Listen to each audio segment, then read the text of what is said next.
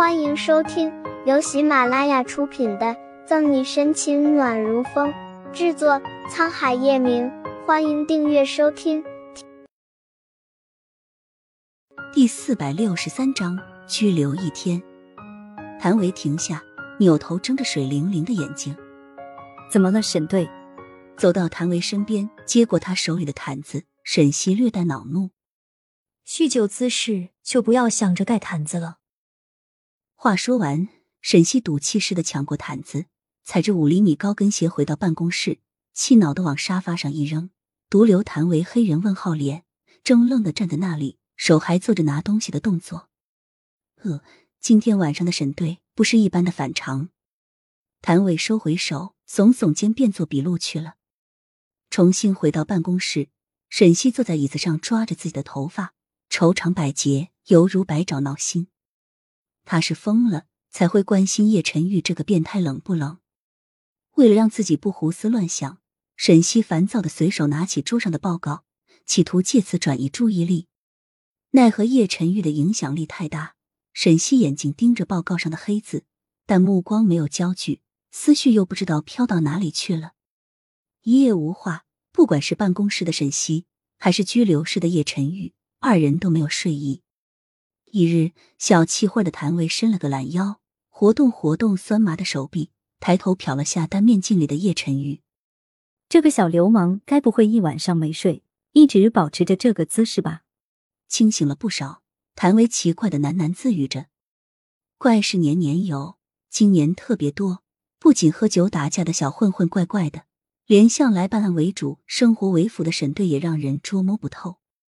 哎，不过怎么看他越来越熟悉，真的好像在哪里见过。疑惑不解，谭维靠近单面镜，想看的仔细一些。一脸花痴啊！谭维还没有想清这份熟悉从哪里来，后面冷不伶仃的出现一道讨厌的声音。偷窥被发现，谭维心跳加快了一下后，慌张的转过身，眼神闪躲。可可，我我是看他昨天那么能打。今天有没有闹事？顾青撇撇嘴，把手里的饭盒袋塞给谭维。我还以为这个气势不一般的男人要倒霉了。啊，什么意思？刚睡醒、脑回路有点短的谭维没明白顾青的意思，眨巴眼。意思就是，谁要是被你看上，谁倒霉。坏坏的勾起唇角，顾青嘴上不留情。太阳穴一跳。谭维咧嘴一笑，顾青，你看看我的眼里有什么？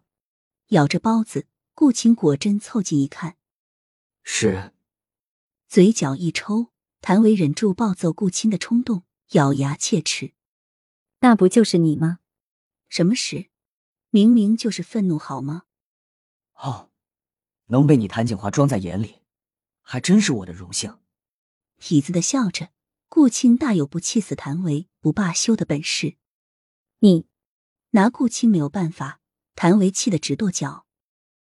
那大早上的吵什么呢？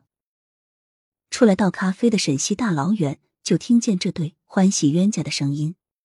沈队，沈队，一见沈西，顾青和谭维都不敢打闹了，急忙端正态度。你俩吵什么呢？身为警察，一点规矩都没有。趁吃两句，沈西喝了口咖啡。小维，昨天那几个混混审的怎么样了？报告沈队，全部交代了，是他们挑衅在先，但另一个试探的望了眼沈西，谭维挠挠头。我问什么都不说，威逼利诱也没用，坚决要你去才开口。不过我看你办公室的围帘拉着，怕打扰你休息，便没有找你。端着咖啡的手一僵。